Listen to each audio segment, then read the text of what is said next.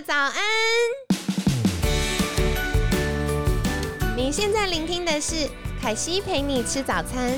本集节目由好时好食提供，每天十分钟陪你吃早餐，聊健康。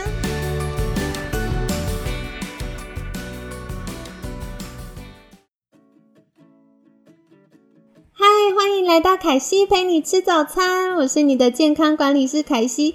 星期五快乐！凯西每次到星期五的时候都特别兴奋，因为感觉又要放假了。对，那今天呢也非常开心，邀请到凯西的好朋友长工生化科技翁新宇执行长。新宇早安，凯西早安，各位观众大家早安，我是新宇。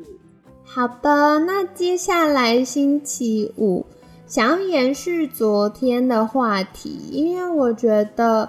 嗯，关于喝酒这件事情，就是有小酌习惯的朋友们，就是很难戒啊。就明明知道不能喝，也很难说那我就不喝了。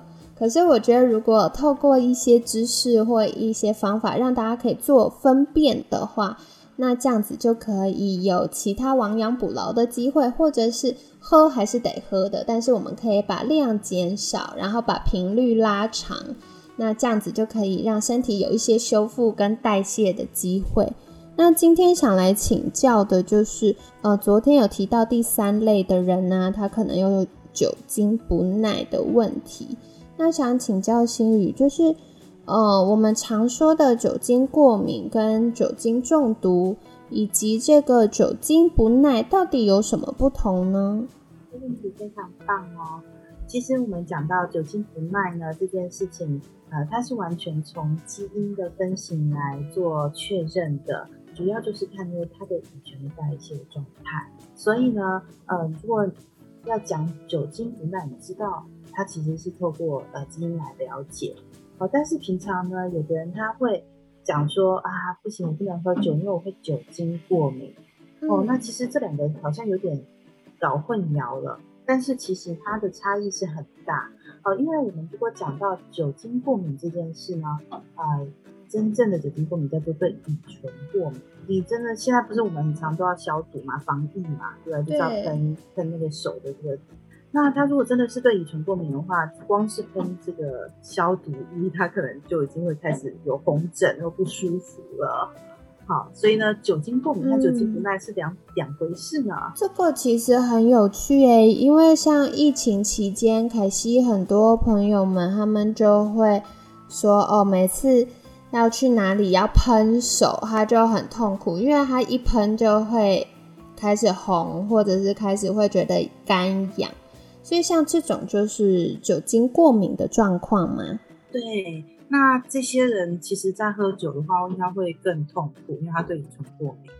好，那所以就是会比酒精不耐的人更容易直接产生不舒服。好，但是呢，我们另外平常有的人，他觉得他喝酒的时候不舒服，哈，好像是酒精过敏，但实际上呢，他过敏的呃来源可能不是酒精，啊，而反而是酒当中的其他成分。好，因为你可以发现呢，就是。各种酒类，它的酒精浓度占多少？例如说啤酒只占五趴嘛，那它其他成分是什么？大麦、小麦、或冰麦啊等等的。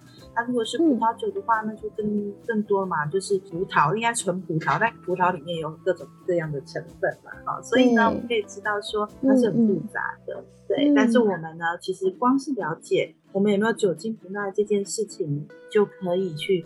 先去了解究竟自己适不适合喝酒。对耶，因为像呃凯西有学生呢，做了检查之后就发现他没有对酒精过敏，可是他是对啤酒酵母过敏。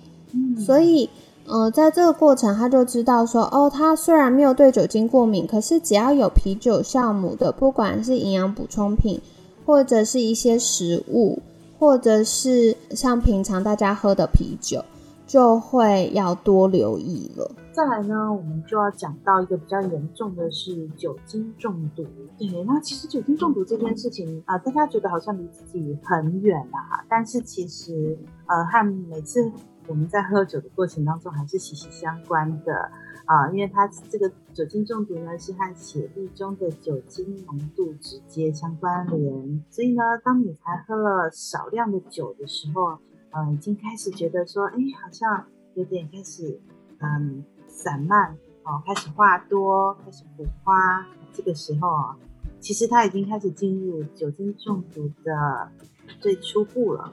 好，这个时候的酒精浓度大约在，呃，就血液当中的酒精浓度大约是在百分之零点零五左右。对，那所以呢，酒后吐真言，我真的 对这个阶段，其实你要知道，其实已经开始进入酒精中毒的啊，就是序幕了。啊，就是该停的话，就差不多该停了。但是呢，有的人还会继续喝下去嘛。对，因为很多时候大家可能觉得我的头脑还很清楚啊，我没有醉啊，可是其实我们大脑已经开始有一点点受到酒精影响了。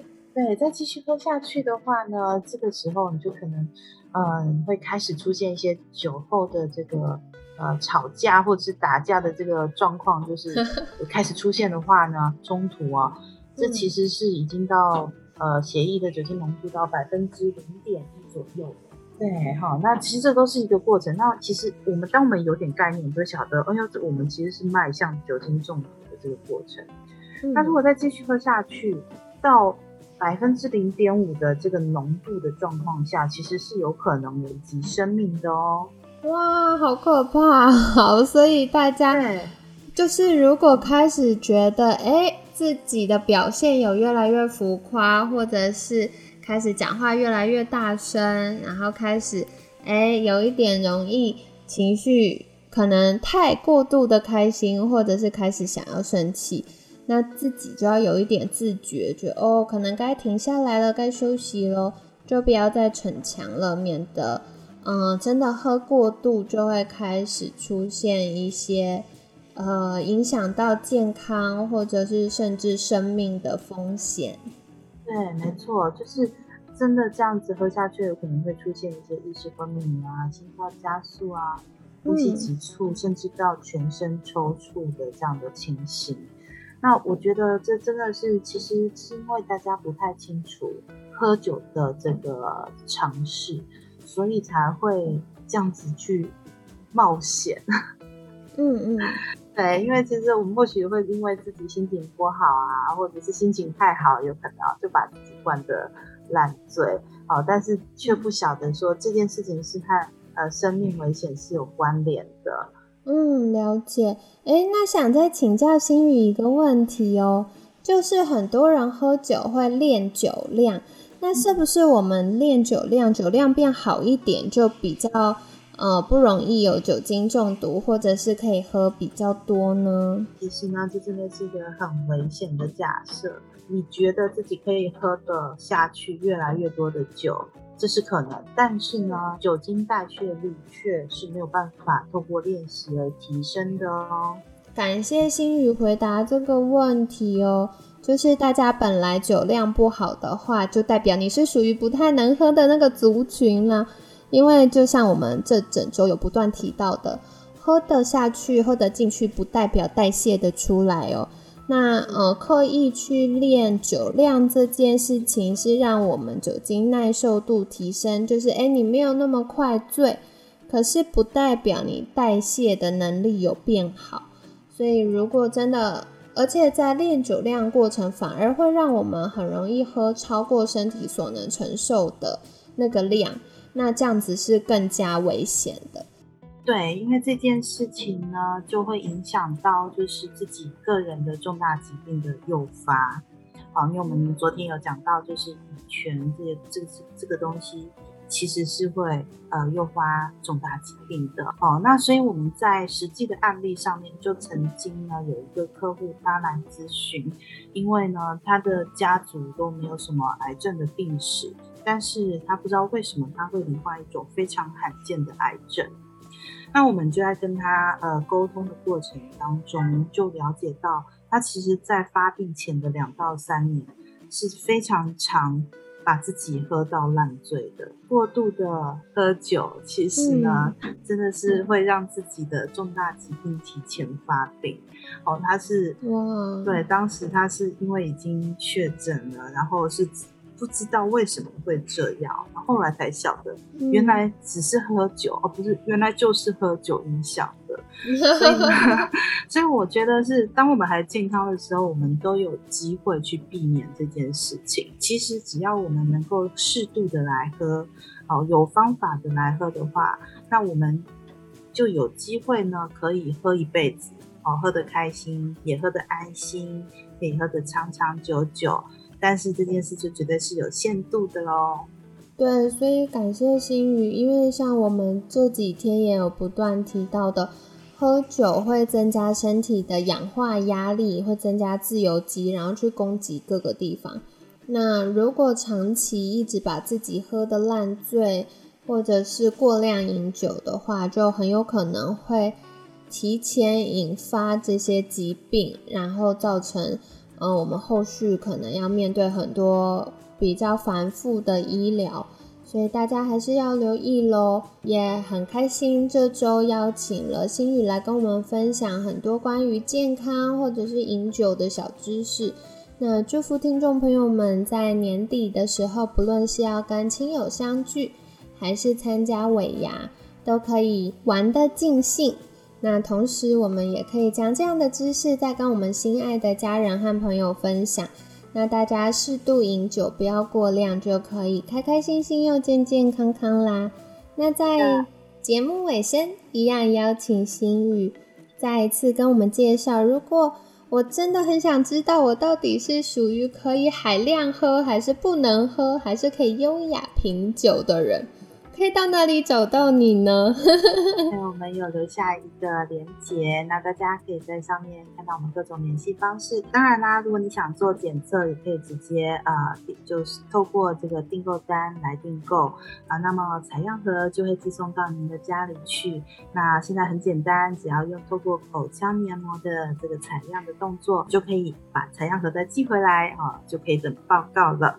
哦，很棒哎！所以其实现在越来越方便了，就是透过这个口腔内侧刮取我们口腔黏膜的这个方式，那大家就可以轻易的知道自己到底先天得到的这个基因礼物到底是如何呢？那有兴趣的朋友，就或者是像凯西一样是喜欢做人体实验的朋友，也可以再多尝试跟留意喽。那很感谢今天，呃，心语精彩的分享。那如果大家有任何的疑问，也欢迎在好时好时粉专私讯凯西，凯西会再协助大家的。那今天很感谢长工生化科技翁心宇执行长的分享。